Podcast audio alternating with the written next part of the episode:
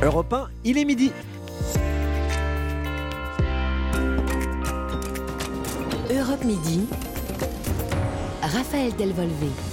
Bonjour à toutes et à tous. Une authentique catastrophe écologique est en cours depuis une semaine en Gironde. Au moins 19 000 hectares de pins brûlés, calcinés. Les pompiers font face malgré des conditions météo toujours plus compliquées. Les feux détruisent la végétation et des lieux de tourisme. Des campings ont été détruits. Comment mieux anticiper ces catastrophes appelées à se reproduire à l'avenir? Les moyens actuels sont-ils suffisants? Perfectibles Nous en parlons avec euh, un porte-parole des pompiers de Gironde et nos débatteurs du jour, Anne Jontet, députée Renaissance des Français de l'étranger, et Pierre-Henri Dumont, député Les Républicains du Pas-de-Calais. Avec eux, nous parlerons euh, aussi d'ailleurs du projet de loi pouvoir d'achat en cours d'examen à l'Assemblée nationale dans un climat pas toujours très serein, vous l'entendrez. Nous parlerons aussi de la renationalisation d'EDF. Ce sera via une OPA à près de 10 milliards d'euros de l'État. Et puis euh, l'information euh, sportive, la 16e étape du Tour de France, la première dans les Pyrénées aujourd'hui. Richard Virenque sera avec nous vers midi 50. Bienvenue à tous. Europe 1. Situation toujours incontrôlable en Gironde, donc chaque jour un bilan environnemental plus lourd. En une semaine, 19 000 hectares de pins ont brûlé, dont 6 500 dans les environs de la Teste de Bûche, où, on le précise, il n'y a aucune victime. Il y a eu de nombreuses évacuations préventives. Le bassin d'Arcachon, où nous retrouvons Stéphane Plat. Stéphane, le feu n'est toujours pas fixé. Oui, en effet, après avoir traversé ce matin le lotissement des Miclos à la lisière de la forêt, ici à la Teste, où les pompiers sont toujours prêts à défendre les maisons, il n'y a d'ailleurs eu aucune destruction cette nuit. Nous voici sur la départementale 259 qui nous mène au Pila. Les pompiers de la sécurité civile coupent des broussailles. La largeur de la route goudronnée risquant de ne pas suffire, on élargit en fait la zone où les flammes, si elles devaient arriver ici, n'auraient rien à dévorer. Ce que redoute le commandant Castel, ce sont les sautes de feu qui peuvent être spectaculaires. On a une saute même à un kilomètre quasiment. Vous voyez les écorces de l'arbre comme ça qui éclatent et puis qui sont tellement légères parce que c'est vraiment la couche superficielle de l'écorce qui plane hein, complètement comme une, une, feuille de papier avec l'air chaud en plus qui est dégagé par le feu. On est à des hauteurs déjà, elle part d'une hauteur de quasiment 30-40 mètres avec la hauteur des pins et elle vient se déposer à plus de, 400 mètres en fonction de, du vent et, et autres. Mobilité, le maître mot de la stratégie qu'applique ce groupe de pompiers avec ses camions l'adjudant-chef Julien. Là, on est sur ce qu'on appelle une ligne d'appui. Le but du jeu, en fait, c'est que nous, le feu, à cet endroit-là, il ne doit pas passer de l'autre côté. On le laisse arriver et pour l'instant, ce matin, il n'est pas virulent par rapport au vent. On va laisser en fait brûler toute cette bande-là pour éviter que derrière, si ça reprend, en fait, tout ce qui a brûlé, ça ne peut pas rebrûler. C'est de contenir en fait l'incendie. Et ici, vous l'entendez, au-dessus de la dune du Pilat, on voit de nouveau passer les Canadaires ce matin, alors qu'est annoncée une reprise du vent dans l'après-midi. Stéphane Plat. Le brasier de la Teste de Bûche fait également d'énormes dégâts dans les lieux touristiques. Cinq campings ont été détruits ces dernières heures. Cinq campings dont le mythique camping des flots bleus, rendu célèbre par la saga Camping avec euh, Franck Dubosc. Dans la vraie vie, le camping des flots bleus s'appelle le camping La Dune. Son directeur, Franck Couderc. Pour certains, c'est ouais, toute une vie. Euh, ma responsable réception, ça faisait 35 ans qu'elle était là. Euh, D'autres, on venait de leur signer un CDI, donc euh, j'avais trouvé du travail, une nouvelle stabilité. J'en ai la moitié qui, qui était qui s'était installé justement sur le camping pour deux mois pour euh, pour être au plus près de, leur travail. Mmh. Ils ont perdu toutes leurs affaires et euh, voilà, on perd tout en, en, en, peu de temps. Alors certains vont me dire c'est que c'est que matériel, mais euh, voilà, c'est il y a des choses importantes aussi. Le directeur du camping euh, La Dune, Franck Couderc, invité de la matinale d'Europe 1 avec euh, Thierry Dagiral. Vous l'avez entendu, hein, ces euh, campings brûlés, cela signifie des professionnels qui perdent tout. Le gouvernement réfléchit à des solutions pour soutenir les professionnels de la teste de bûche du bassin d'Arcachon. Olivia Grégoire l'a annoncé à la presse ce matin. Nous prendrons des mesures pour protéger les campings qui ont été très lourdement affectés, des mesures de soutien. Nous sommes aussi en train de regarder euh, pour essayer d'aider autour des campings euh, les commerces, les artisans, les petits restaurants, euh, les sandwicheries, les glaciers, tous celles et ceux qui vivent du tourisme en été autour de ces campings pour voir comment il serait possible, bien sûr, d'enclencher leurs assureurs et leurs assurances pour les accompagner, mais aussi peut-être de les aider pour un certain nombre d'entre eux. Dès aujourd'hui, dans les prochains jours, le gouvernement euh, prendra des mesures euh, et s'assurera auprès des autres acteurs économiques comme les assureurs de la, de la bonne protection de leur patrimoine. Euh, au-delà de la compassion, il nous faut être absolument rapidement dans l'action. Olivia Grégoire, ministre déléguée chargée des euh, petites et moyennes entreprises ou encore du tourisme. Voilà la situation dans le bassin d'Arcachon dont beaucoup de monde est témoin. C'est un lieu très prisé des estivants et où l'on croise de nombreuses personnalités. Lui, il y est toute l'année. Nous sommes en ligne avec Joël Dupuche, connu comme Jean-Louis, le gars des huîtres dans Les Petits Mouchoirs de Guillaume Canet. Bonjour. Bonjour. Alors, avant d'être un acteur, vous êtes un ostréiculteur. Vous avez votre négoce au Cap Ferret, le parc de l'Impératrice. Que voyez-vous Que sentez-vous de là où vous êtes? Ben écoutez, nous nous sommes euh, pile en face de, la Teste et d'Arcachon, donc on voit en permanence l'évolution, les feux qui se déplacent en fonction des vents. Hier, par exemple, on n'y voyait rien, on avait toute la fumée, les vents dominants amenaient la fumée ici. On avait une impression de fin du monde avec euh, tout était voilé, le soleil était euh, comme si on avait mis des, des, des, des papiers mat devant. C'est très, très pas angoissant pour nous, c'est terrible parce qu'on a l'impression qu'il y a une espèce de souffrance en face, enfin, chez, nos, chez nos amis d'en face, hmm. que, l'on ne peut pas maîtriser. On a l'impression que c'est pas maîtrisé. euh, hier, les feux étaient à droite, aujourd'hui, ils sont à gauche, il y en a partout. Quoi. Et vous avez proposé euh, vos services de l'aide? Bah, on a proposé à tous nos copains qui sont évacués de, venir euh, rapatrier chez nous. On leur a proposé de leur prêter des camions pour aller chercher. Mais le problème, c'est que où vous êtes des professionnels du feu et vous pouvez aller aider les gens du feu, vous n'êtes pas des professionnels et vous allez aider personne, vous allez les ennuyer plus qu'autre chose.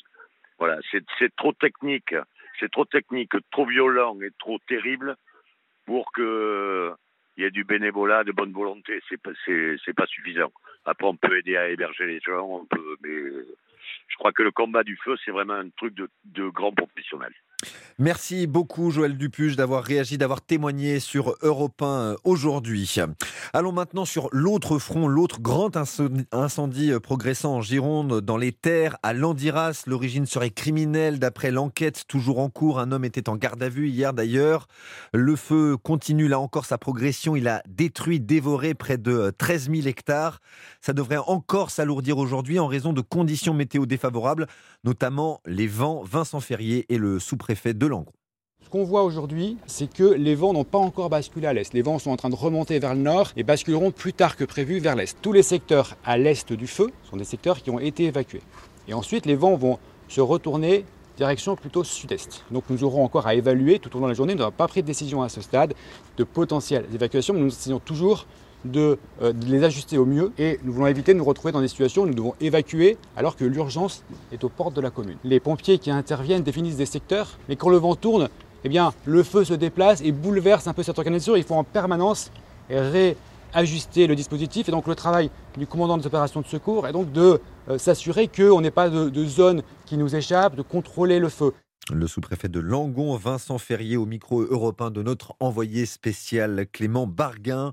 Et dans le secteur de l'Andiras, 8000 personnes ont été évacuées, 37 000 au total en Gironde, où un troisième incendie a débuté hier dans le Médoc. 70 hectares brûlés. Et puis en Bretagne, où des records de chaleur ont été battus hier, de la végétation partie en fumée, 1400 hectares à peu près dans le Finistère, dans les monts d'Arrée. 260 sapeurs-pompiers et 50 véhicules spécialisés sont déployés. Le Finistère et la Gironde qui ne sont plus menacés par la canicule, ils ne sont plus en vigilance rouge ni même orange. 70 départements le restent toutefois encore aujourd'hui avec toujours de très fortes températures, près de 40 à Montélimar ou à Paris. La région parisienne devrait vivre sa pire journée. Ça devrait être tendu également dans le centre d'appel mis en place par le ministère de la Santé. Vous savez, le fameux numéro vert, très sollicité par les Français. Arthur Pereira a passé la journée d'hier dans le centre d'appel de Romainville où le téléphone sonne à peu près 250 fois par jour.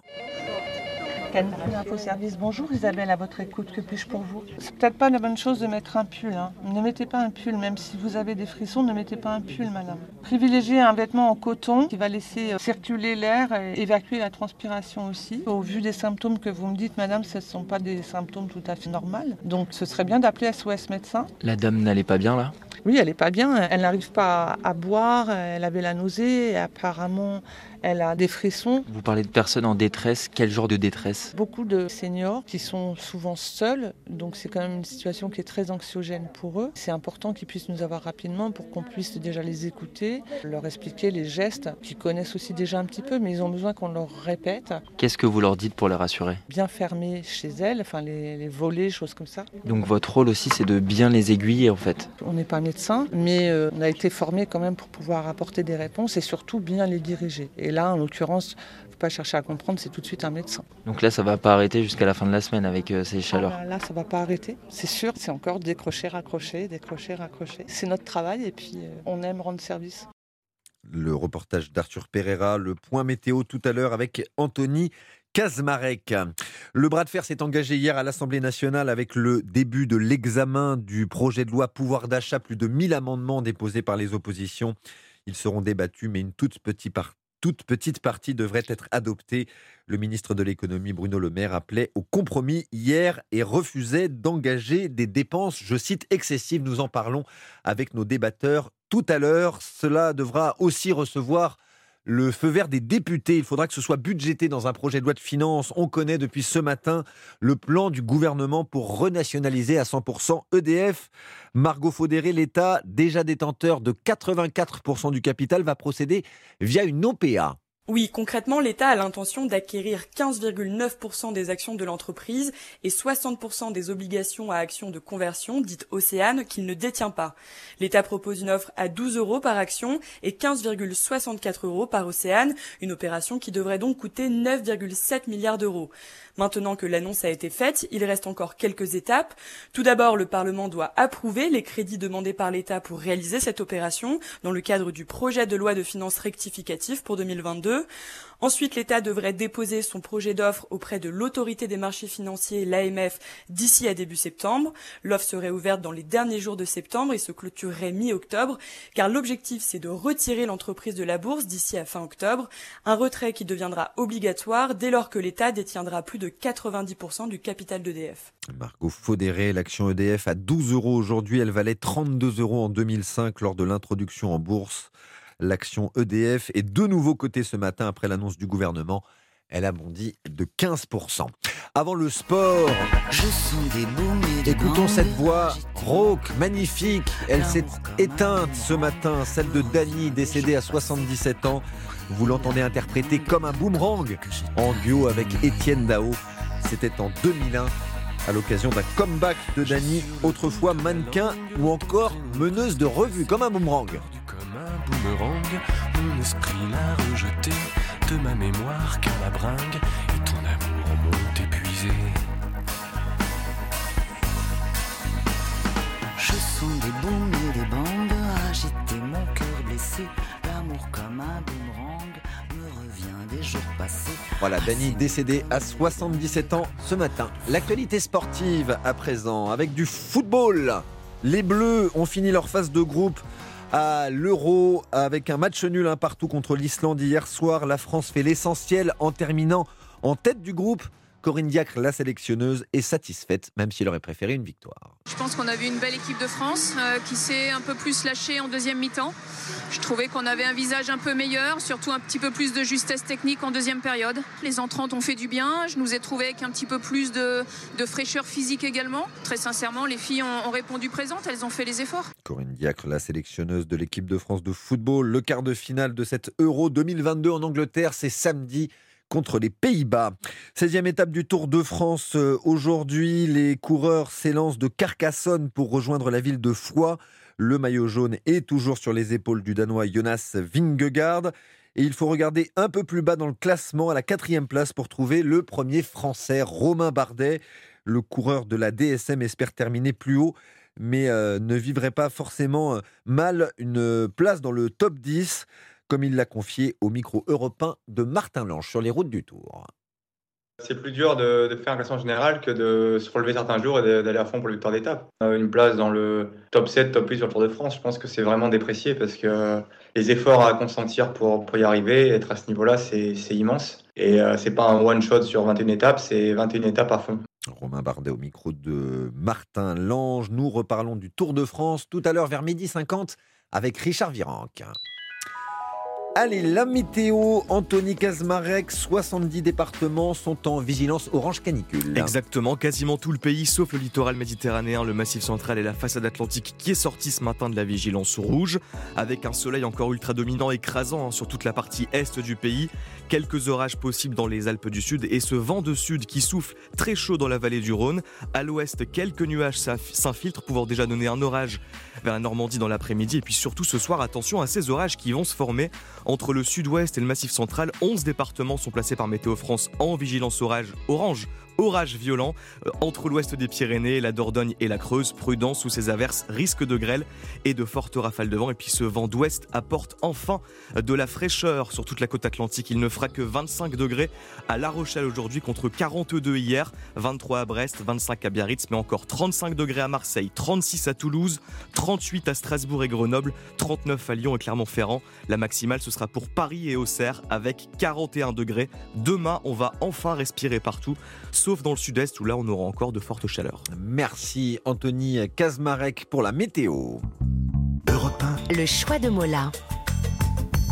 Le choix de Mola comme tout l'été dans Europe Midi. Bonjour Stéphane Place. Bonjour Raphaël, bonjour à tous. Vous nous parlez d'une lecture qui nous conduit sur les pas d'un serial killer français qui fut d'abord gendarme puis policier et puis dans les années 80 un assassin dont la véritable identité n'a été révélée qu'en septembre 2021 il se savait sur le point d'être démasqué durant plusieurs décennies.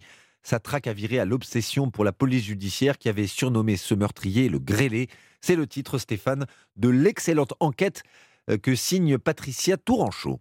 Oui, c'est l'annonce d'un suicide il y a bientôt un an, en septembre 2021, qui a mis fin à cette énigme policière qui a hanté les nuits des flics du 36 quai des Orfèvres durant un tiers de siècle.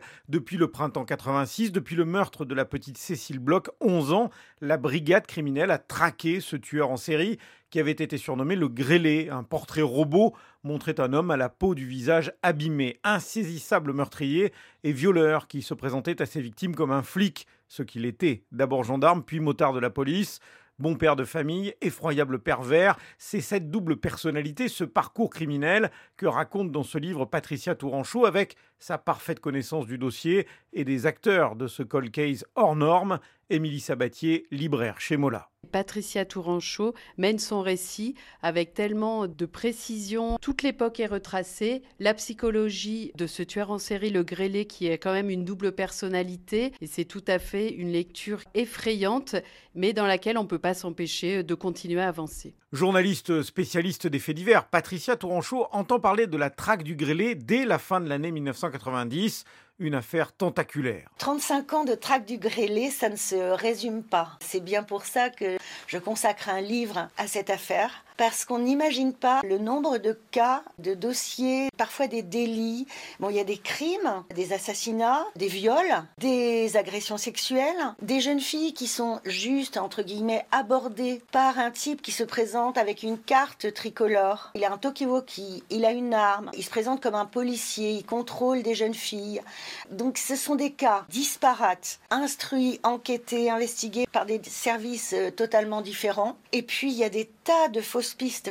Ces 35 ans d'enquête chaotique, euh, je les déplie, si vous voulez, dans l'ordre chronologique, à part le prologue qui est vraiment axé sur le dénouement et sur comment moi je réagis à ce dénouement, l'identification de François Vérove. Sa femme n'a jamais rien remarqué. Elle dit que c'était un mari prévenant, attentionné, et personne n'a jamais rien remarqué à l'intérieur de ce type, sous la même carapace en fait, cohabitent véritablement Dr Jekyll et Mr Hyde. C'est la comparaison ADN qui permettra d'identifier enfin le grêlé qui avait su échapper aux investigations pourtant acharnées de ses propres collègues pendant 35 ans. Le choix de Mola avec Stéphane Place à Bordeaux, c'est à retrouver tout l'été sur Europe 1.